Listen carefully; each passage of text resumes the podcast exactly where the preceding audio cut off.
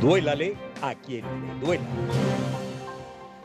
Hoy he preparado para ustedes en nuestra nota editorial tres temazos con varios personajes para fijar nuestra posición, que va a ser contundente y absolutamente clara y plena, como la luna llena.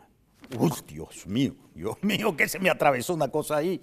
Este es nuestro Duélale a quien le duela. Venga. ¿Cómo es posible, digo yo, que estos regímenes totalitarios, confiscadores de los derechos humanos, terminen en nombre de proyectos presuntamente humanitarios, denigrando al ser más noble, divino, importante, hermoso de la naturaleza que es la mujer. ¿Cómo es posible que en Chile, habiendo un proceso de constituyente, en el nuevo texto vayan a recoger por denominación a la mujer bajo otro concepto? ¿Cómo es posible que aprueben en el Congreso que ahora ya no se llamarán mujer, sino persona que menstrua? Por favor, miren que una de las cosas que me ha encantado, así lo dirían los españoles, de estar otra vez en el training diario con la entrevista, es porque uno tiene que estar mosca de todas las cosas, hasta del humor. Ayer Javier Jalamadrid, un, como todos ustedes saben, Instagramer y youtuber de mucho éxito de Venezuela, Javier Jalamadrid hacía un sketch en el que le hablaba a su abuelita y le preguntaba a su abuelita, abuela, ¿dejaste de ser mujer? Y la abuela le dice, ¿qué pasó? ¿Te pica el fundillo? Una cosa así. Y entonces él le dice, abuela, porque ya tú no menstruas. Pa, pa, pa, pa. O sea que las abuelitas no son mujeres para la chilena. Y hay que ver que denigran siempre a la mujer, porque en el caso venezolano, mucho se ha discutido cómo para las cosas más infaustas han colocado a mujeres al frente que denigra de la condición de la mujer estas decisiones de los regímenes totalitarios y criminales. Lo he hecho en Venezuela, por ejemplo, cuando estaban Tibisay Lucena en el Consejo Nacional Electoral, Luis Ortega Díaz en el Ministerio Público, Luisa Estela Morales en el Tribunal Supremo de Justicia, Iris Varela en el Ministerio de la Penitenciaría, etcétera, etcétera. Mujeres mandadas a la primera fila del horror ¿Ah? A propósito de esto de Chile, voy a leer un tuit de Marianela Salazar que es algo sin desperdicio. Venga, por favor, el tuit. Pum, pum, pum, pum, pum. Marianela Salazar.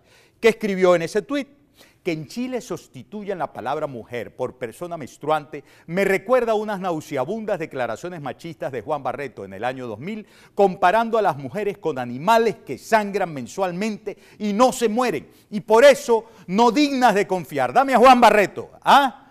Mm, animales, dame a Juan Barreto, el hombre que dijo, animales que sangran, sangran mensualmente y no se mueren. Ah, ¡Qué bárbaro! No lo olviden, como no lo olvidó nuestra querida Marianela Salazar, a la que vamos a tener con el favor de Dios invitada por estos días en la entrevista. A la mujer, señoras y señores, se respeta, se respeta. por supuesto.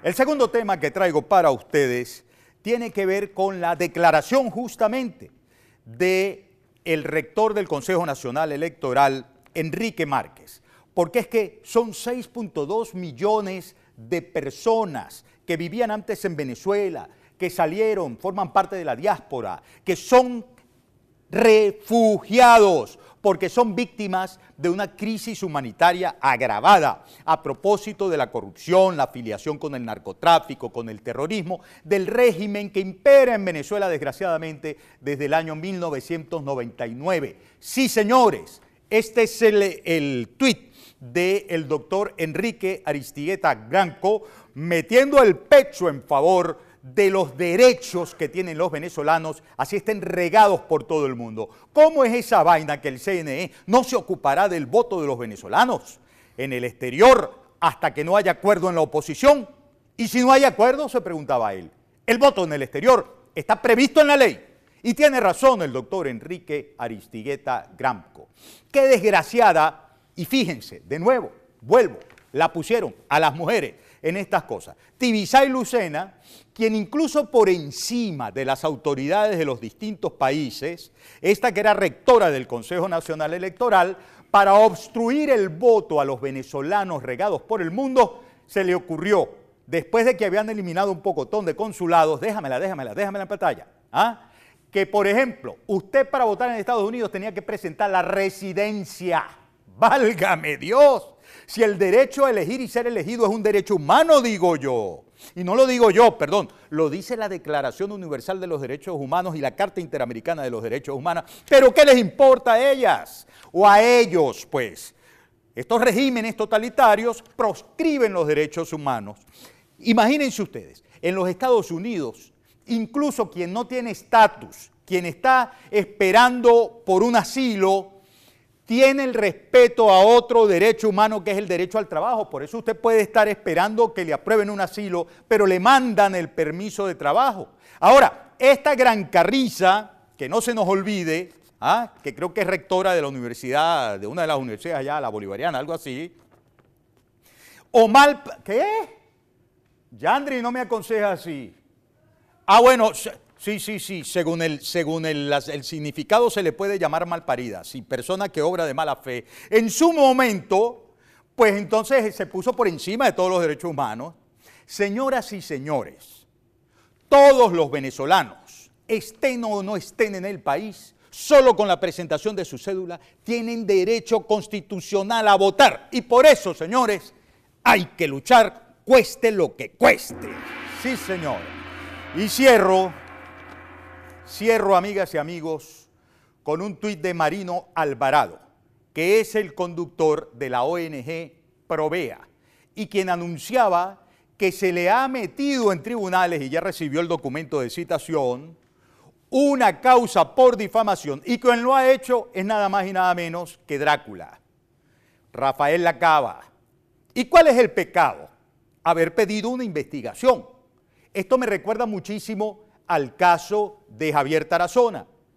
¡Esa! Eh, mal parido. Oye, ahora vamos a utilizar el término, ¿eh? Con, chévere, ¿no? Chévere. El que puede lo más puede lo menos, ¿no?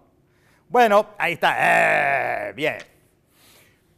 El coordinador nacional de Provea y el director del Centro Gumilla cuando dieron el informe sobre ejecuciones extrajudiciales, dijeron que a manos de la policía de Carabobo se había registrado el mayor número. Y por eso vamos con el tuit del hombre de Provea.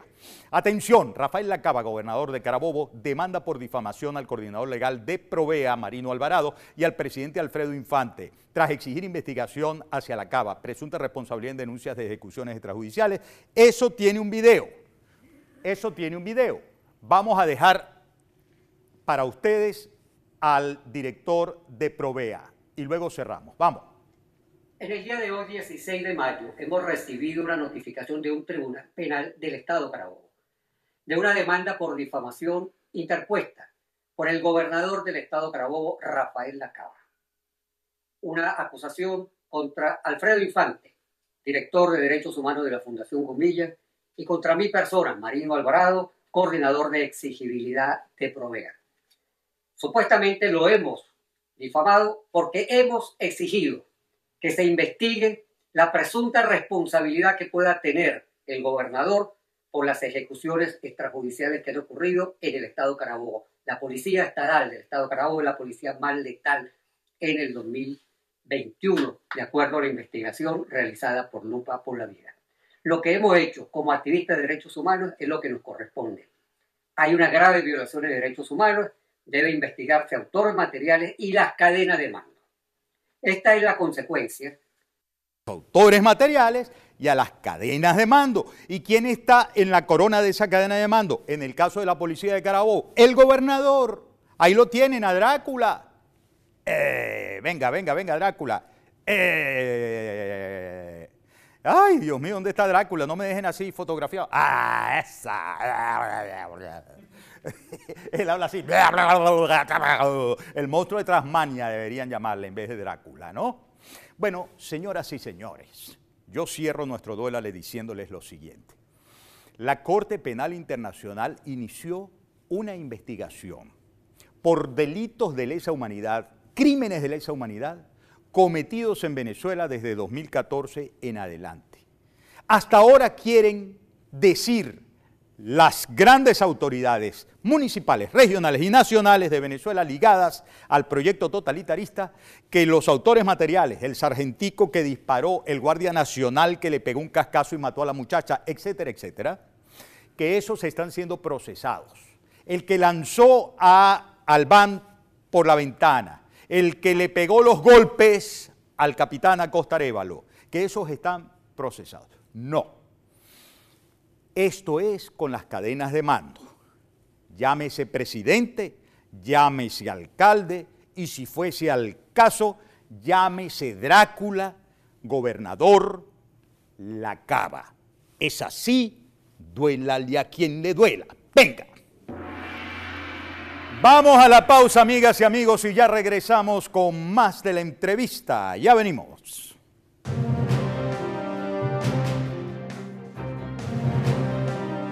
Duélale a quien le duela.